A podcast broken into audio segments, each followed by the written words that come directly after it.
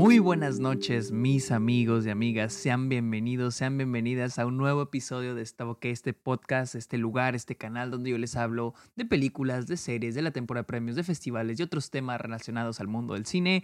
Mi nombre es Sergio Muñoz. Recuerden seguirme en redes sociales. Estoy como arroba el Sergio Muñoz. Estoy en TikTok, en Twitch, en Twitter e Instagram.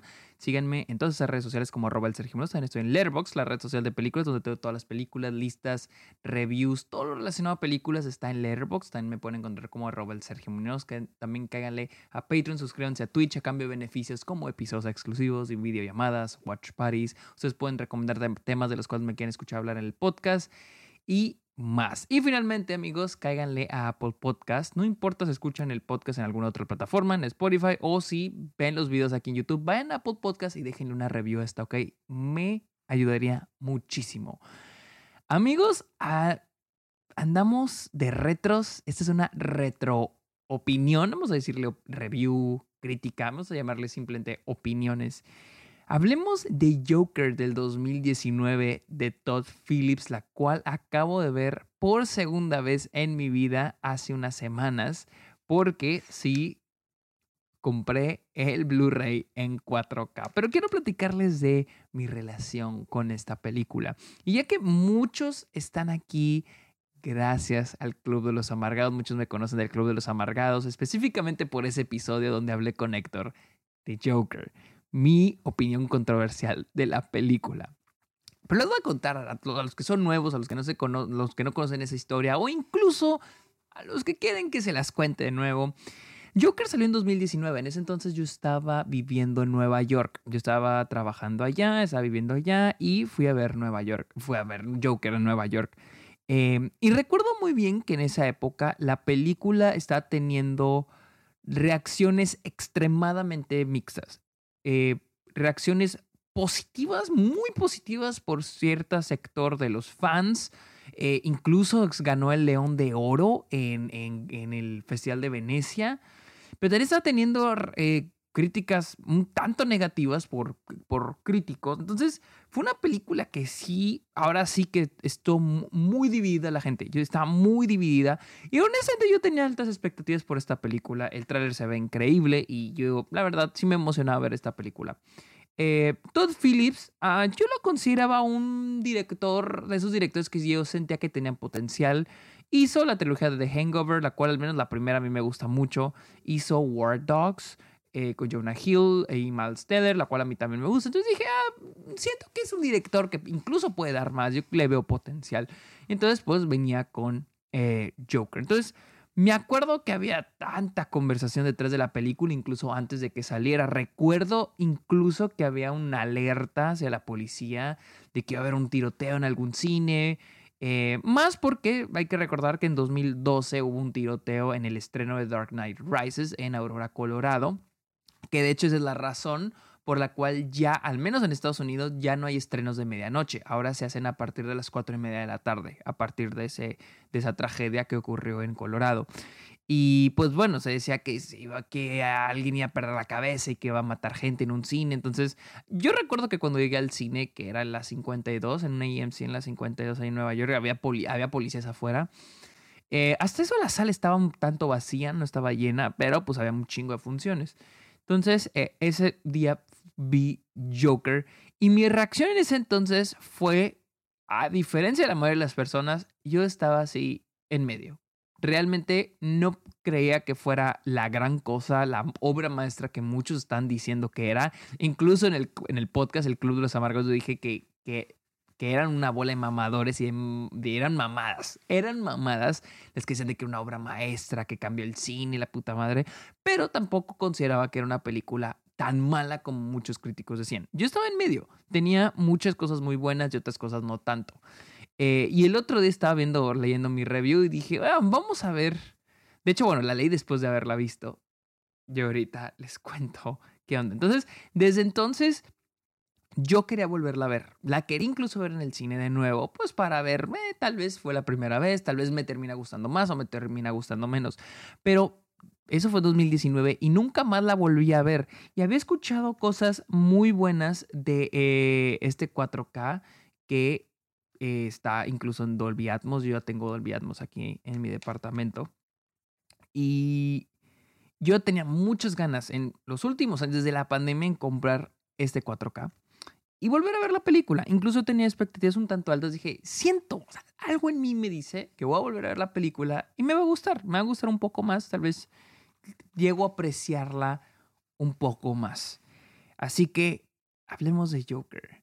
La película está ambientada en los 80s en Ciudad Gótica y la película sigue a Arthur Fleck, un hombre eh, con este, un hombre que se puede decir es un comediante, un, un estando, pero fallido que al sistema le falla, tiene problemas mentales, también es eh, víctima de las, de las diferentes condiciones en las que el sistema lo ha puesto, eh, desde problemas mentales, escasos recursos, y que poco a poco se va a ir, se irá directo a la locura hasta llegar, ganarse una fama por ser un asesino en la ciudad. Eh, ¿Recuerdan cuando les dije que tenía expectativas y que dije, ah, siento que me va a gustar más esta segunda vez? Pues no. Pues no. Y... creo que esta vez sí la, sufrí. La primera vez que la vi dije, eh, está bien, esta es la sufrí. Realmente, perdón. Y digo, esta es una opinión pero realmente no considero esta una buena película. ¿Tiene buenos elementos? Totalmente de acuerdo, pero no es una buena película y aquí les platico por qué. Eh, les digo, tenemos a nuestro protagonista y yo considero que esta película tiene tres tramas, tres tramas principales. Una es eh, la carrera de, Arthur Fleck como comediante lo cual la lleva. Y les digo, estas tres tienen su propio arco. Eh, la, este, Arthur Fleck como comediante, lo cual es de que es con él iniciando eh, como estando, pero y eso termina el arco con el, show de, de, Franklin Murray. Murray Franklin, el personaje de Robert De Niro. Luego tenemos la trama de este de Arthur como un asesino que inicia técnicamente cuando le han el arma y luego mata a los tres tipos en, la, en el subway y lo cual termina, el arco final es él siendo así, podemos decir, en, este, este momento en los riots, en los, en los, ¿cómo se dicen riots en español? Eh, los disturbios al final de la película, cuando están todas las protestas. ¿Cómo se dice riots en, español? Sí, disturbios. Eh, ese es el, el, el, segundo plot que yo considero. Y el tercer plot es el personaje de Arthur investigando un poquito sobre su pasado, la relación que su madre tiene con Thomas Wayne, eh, lo cual no tiene un inciting incident y aquí es donde inicia mi problema, no entiendo cómo inicia esta trama, pero pues esa es una trama, que es él investigando quién es él, su identidad, la identidad de su mamá, la relación que él tiene con Thomas Wayne, lo cual tiene conclusión, se podría decir, con la muerte de Thomas Wayne, tal vez, no lo sé. mi problema uno de los problemas que tengo con la película es que les digo, introduce estos, estas tres tramas, pero toda la película, y, se me hace chistoso porque está leyendo mi opinión en Letterboxd de cuando la película salió y sigo pensando, digo, verga, güey, no, no, sigo pensando lo mismo. Toda la película se siente como un accidente. Todo se siente como un accidente. Y es que el problema es que el personaje es cero activo todas estas, estas tres tramas, o al menos las dos principales, que para mí es él siendo estando pero y él matando a estos tres hombres, se sienten como un accidente. Sí, tiene él, porque primero que nada, mi problema es que yo no entiendo qué es lo que quiere el personaje.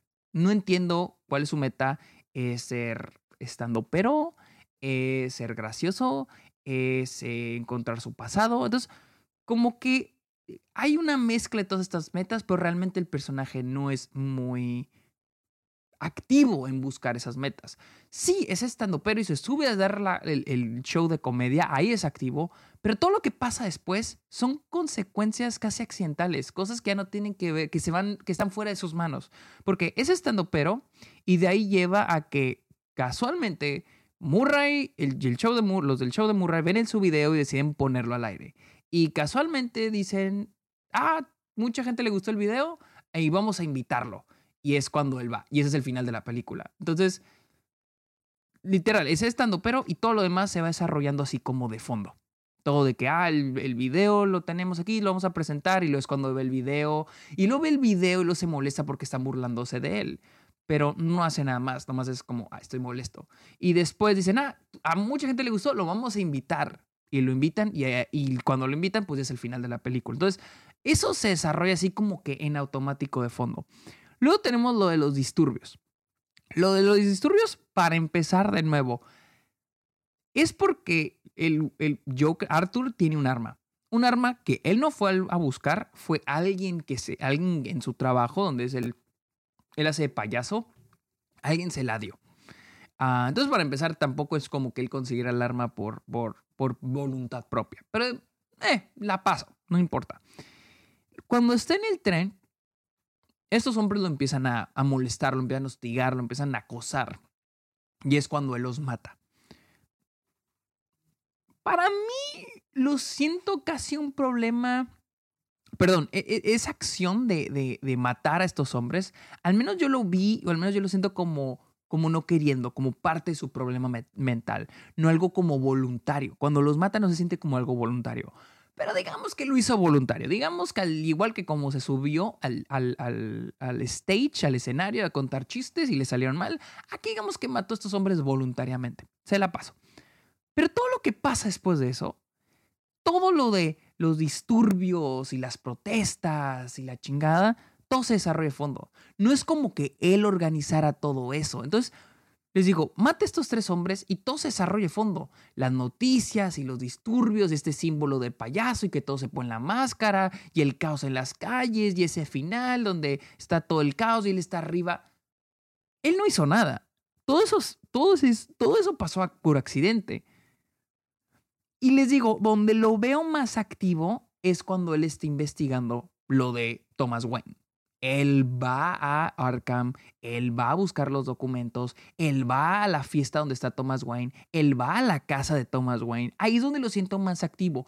Pero aquí es donde me pregunto, ¿qué provoca que él empiece a buscar. Creo que es porque lee unas cartas, encuentra unas cartas de la mamá.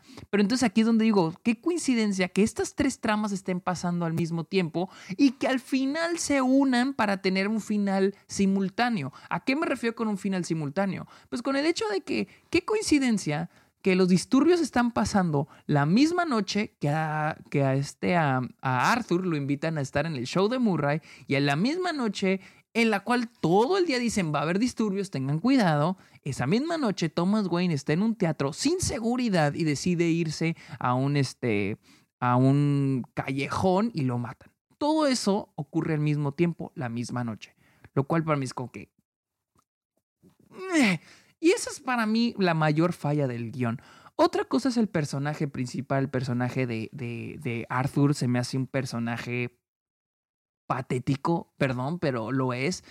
Em, la película se va por la vieja confiable de películas como El hombre elefante. A mí me gusta El hombre elefante, pero esta es una de las fallas que yo le encuentro a esa película. O, Forrest Gump. Todas estas películas donde se trata de personajes, personajes con problemas mentales, discapacidades, em, donde no sientes empatía por el personaje, sientes lástima. ¿Cuál es la diferencia? La lástima es cuando tú ves un personaje y ves qué feo lo tratan, qué horrible su situación, qué mal le va en la vida. Y dices, pobre cabrón, pobre, pobre, me siento mal por él. Ese es, ese es este, lástima. Empatía es cuando tú entiendes la meta del personaje y quieres, o sea, y entiendes, dices, entiendo lo que quiere y quiero que lo logre o sea, me pongo en sus zapatos, yo quiero que logre sus metas. El problema es que aquí yo no entiendo cuáles son las metas del personaje. Y la manera en que la película quiere que yo empatice con el personaje es a través de la lástima. Las condiciones en las que vive de pobreza, su salud mental, el cómo lo trata la gente, sus conocidos, incluso su madre, el cómo se burlan de él, el cómo no le va bien en nada. Así es como la película quiere que tú empatices con el personaje, que lo, lo, cual, repito, para mí no es empatía, es lástima. Y para mí es un truco barato para que conectemos con el protagonista. Y en Joker es así. Y les digo, hay momentos donde la primera vez no lo sentí, pero en esta ocasión me dio pena ajena. Los momentos donde baila y muchos de los diálogos de... de ¿Qué? Solo tengo pensamientos malos. I only have, I, I just have terrible thoughts. Una madre. O sea, y luego todos los diálogos se sienten como queriéndote dar un mensaje en la cara. Como cuando la, la eh, psiquiatra le dice, eh, they don't give a shit about us. No, they don't give a shit about people like us. Ok, estamos como la la, la, psiquiatra es negra, ok, vamos a hacerlo sobre racismo. O ese final en el show de Murray donde eh, literal, ese es un problema gigante que tuve con la película, pero en ese entonces fue como que este es mi problema más grande, no lo, de, lo demás está bien, creo que el final, pero aquí es como que uh, uno de los miles de problemas que tiene esta película, el final cuando está en el, en el show de Murray y te arroja y te escupe todo el, el mensaje, o sea, como si no fuera ya lo suficientemente, obvio que el mensaje sobre el sistema y sobre la pobreza y sobre cómo nos tienen jodidos y mira a dónde empuja el sistema una persona en estas condiciones. Lo cual también me, parece extraño porque las reacciones que la gente ha tenido con esta película, el, cómo han manejado esto como un mensaje de cómo el sistema está jodido, cómo el sistema está podrido, mucha gente ha manejado esto como un esta película es un reflejo de la sociedad, lo cual me parece extraño porque si es un reflejo de la sociedad, respóndame, ¿cuándo ha ocurrido esto?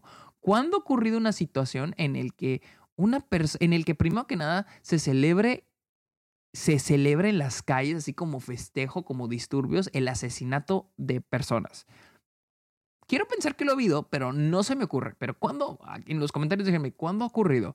Segundo, ¿cuándo el sistema, o sea, empuja a una persona con problemas mentales a más que nada, a matar personas y que se celebre. Y este es, este es mi problema con la película y aquí es donde pienso que es problemática. El hecho de que tomen el, el, a una persona con problemas mentales, que hay muchísimas personas con problemas mentales en el mundo, y que la tomen como esta figura de eh, se ha convertido en asesino. Esta idea de una persona con problemas mentales, y no la ayuda, se va a volver un asesino, una asesina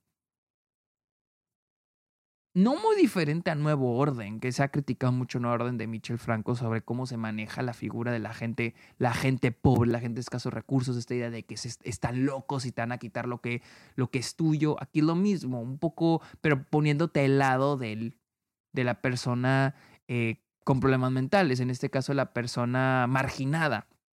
Pero aquí, pero aquí dándote un mensaje erróneo de Mira lo que pasa cuando las personas más marginadas no les falla el sistema. Se vuelven locas y matan gente. Ese es uno de mis problemas también con la película. Y esta idea de, ah, es que la película es un reflejo de la sociedad. No, no, o sea, ¿cómo? ¿Cómo es un reflejo de la sociedad? He visto muchos comentarios sobre eso. Es, este, me platicaba con Luisa, eh, mi novia, la vimos juntos y es, es que es como, como un cautionary tale, una película de precaución, pero precaución de qué? o sea, de qué nos están advirtiendo. Entonces, e, esos son mis mayores problemas. Para mí es el guion de la película.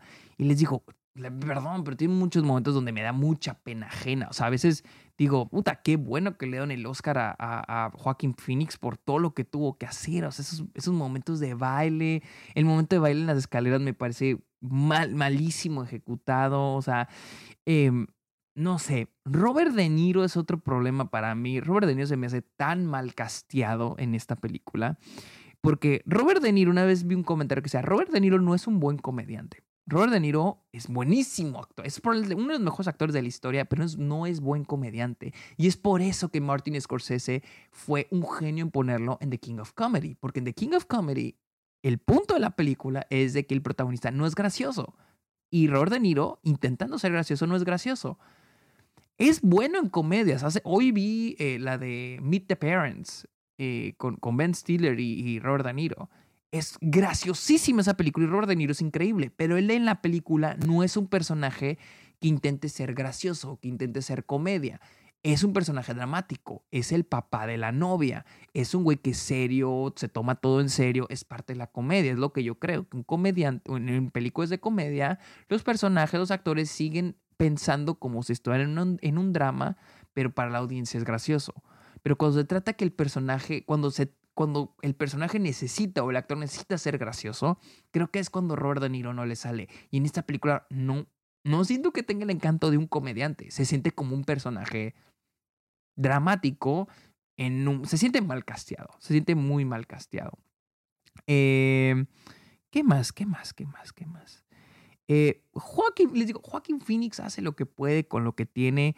Eh, algo que también me gusta mucho es el trabajo de fotografía. Ya que estamos hablando, ya que les dije la vi en 4K, eso debo admitir que el 4K se ve espectacular, se ve increíble eh, y, el, y el sonido Dolby Atmos es asombroso. Si tienen Dolby Atmos, pues es una película que vale ver al menos una vez en, en 4K y en Dolby Atmos. A mí, a, mí me encantó y la banda sonora de esta Hildur, nunca puedo pronunciar su nombre, que de hecho ya ganó el Oscar por, por esta película. Hildur Wandor, uh, Wonadotir. Hildur Wonadotir, también increíble. Hay muchos, hay muchas cosas que me gustan, que, que me, bueno, no muchas, hay algunas cosas que me gustan de esta película, como está en el diseño de producción. Otro elemento narrativo que quiero darle el beneficio es el personaje de Thomas Wayne. Me gustan las intenciones de esta película de hacerlo un personaje malo. O sea, de que no es una buena persona. Me gusta, me gusta mucho eso. Que fue donde a mí me falló un poquito de Batman, eh, la de Matt Reeves, porque sentí que le dio miedo hacer a Thomas Wayne, el papá de Batman, una mala persona. Y aquí me gusta mucho que en Joker es, un, es, un, es una horrible persona. Es un magnate más, un güey que, que al final del día eh, se pone sobre las demás personas. Muchas personas han comparado esta película con Taxi Driver, The King of Comedy, pero creo que la, lo que falla es, es el person, es el cómo la película ve a su protagonista. Ese es, es el mayor problema que tengo con esta película.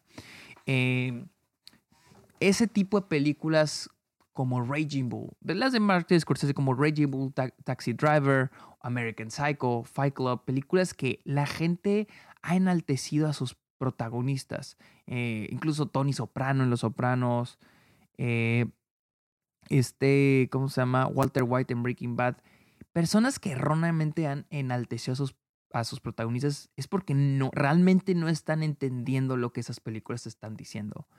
Eh, primero que nada, estas películas son aborrecen a sus mismos protagonistas. Están diciendo cómo son horribles personajes, horribles personas. En el caso de Taxi Driver, este es un personaje que se redime al final. Es un personaje que piensa en hacer cosas malas. Es un, es un incel. El personaje de Taxi Driver es un incel que al final se convierte, que al último se da cuenta que ser incel es malo y salva a la chica al final. Es, un, es una historia de redención.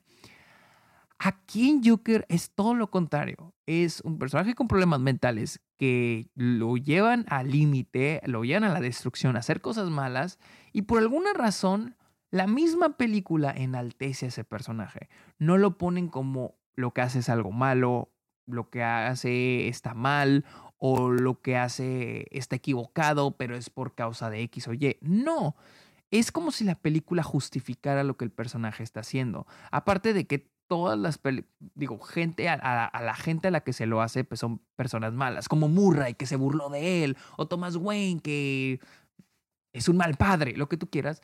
Como, son, como nos lo ponen como a ellos, a los malos, y él como el bueno, es como aplaudir lo que, lo que, lo que este personaje se convirtió y decir, ah, pero no pasa nada, es porque lo orillaron, no hay pedo. Entonces ahí es donde también se me hace un poco equivocado, no me, no me encanta esa perspectiva de la película. Si la película dijera, ok, el personaje, porque no estoy diciendo que los personajes, los protagonistas tengan que comportarse bien, pero al menos de una manera, por ejemplo, Scarface. Scarface es un personaje que, o sea, al último termina convirtiéndose en un hijo de la verga, en una muy terrible, mala, en una malísima persona.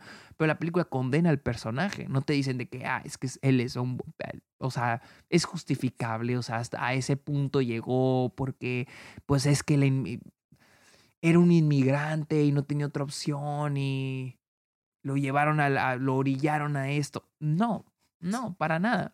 Entonces, y esta es una película que celebra en lo que este personaje se convirtió. No solo, y es donde no, también se contradice esta idea de, ah, es que es la sociedad, vean hasta dónde lo orilló, ah, vean lo que hace, las, vean, lo, vean lo que hace el sistema con las personas marginadas.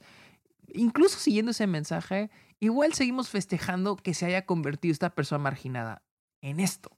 O al menos la película siento que lo hace y pues no soy muy fan de eso. En general, y miren, a veces el mensaje de una película les puede disgustar, lo que ustedes quieran, pero decir, bueno, me la pasé chido. Yo realmente no me la pasé chido con esta película. No es chiste ni exageración cuando les digo, nunca había sentido tanta pena ajena viendo una película cuya intención no sea dar pena ajena. Eh, porque en serio esas escenas de baile, esas escenas así, es que parece un chiste, parece una parodia, es así súper dramático, súper, miren cómo sufro y miren qué, diálogos tan profundos y mira qué escenas tan profundas donde el personaje baila mira que la profundidad, oh, o sea, perdón, pero está, no, no, no, no, no. Pero bueno, amigos, esta fue mi opinión de Joker de Todd Phillips. Les recomiendo que la vuelvan a ver. Si quieren verla drogados y tienen curiosidad de cómo se ve este 4K, el cual, si admito, se ve muy bien. Eh, la película fue grabada en digital, eh, pero igual se ve, se ve excelente no, no lo voy a mentir, se ve excelente. Eh, y con Dolby, Dolby Atmos.